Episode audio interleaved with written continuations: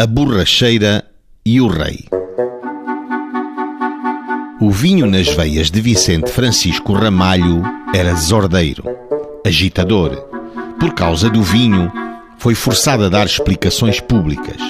Assim, no ano do nascimento de Nosso Senhor Jesus Cristo, de 1834, apresentou petição ao escrivão Domingos Ribeiro Coelho, na qual ele, Vicente Francisco Ramalho, enquanto justificante, procurou demonstrar que em todo o tempo tinha sido seguidor e apoiante do Sr. D. Miguel I. Porém, continuou, no dia 3 do corrente mês de abril, estando o justificante embriagado, como costuma dizer alguns vivas, certamente porque se equivocou devido à força do vinho que havia bebido, gritou por Dom Pedro, quando devia ter gritado pelo Sr. Dom Miguel I, pois que jamais deixou de ser seu apoiante fiel.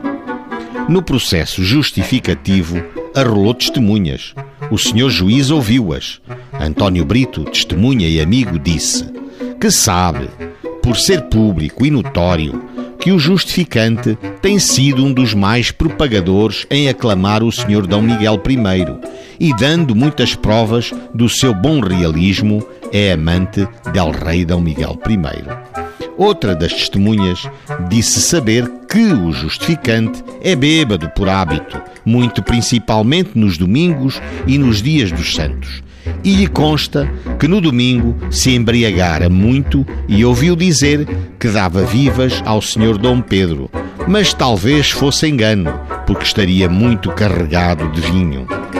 Balbino e António Anastácio, também testemunhas, disseram que o justificante Vicente Ramalho sempre tem dado provas de grande respeito pelo governo de D. Miguel I, pois o tem ouvido dar vivas ao mesmo, e que o justificante tem por hábito embriagar-se.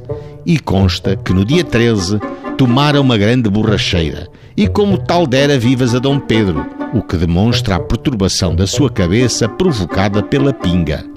Compulsada a justificação, fica-se sem conhecer se a mesma foi enviada a El Rei e se foi, como terá ele lidado com tal apoiante.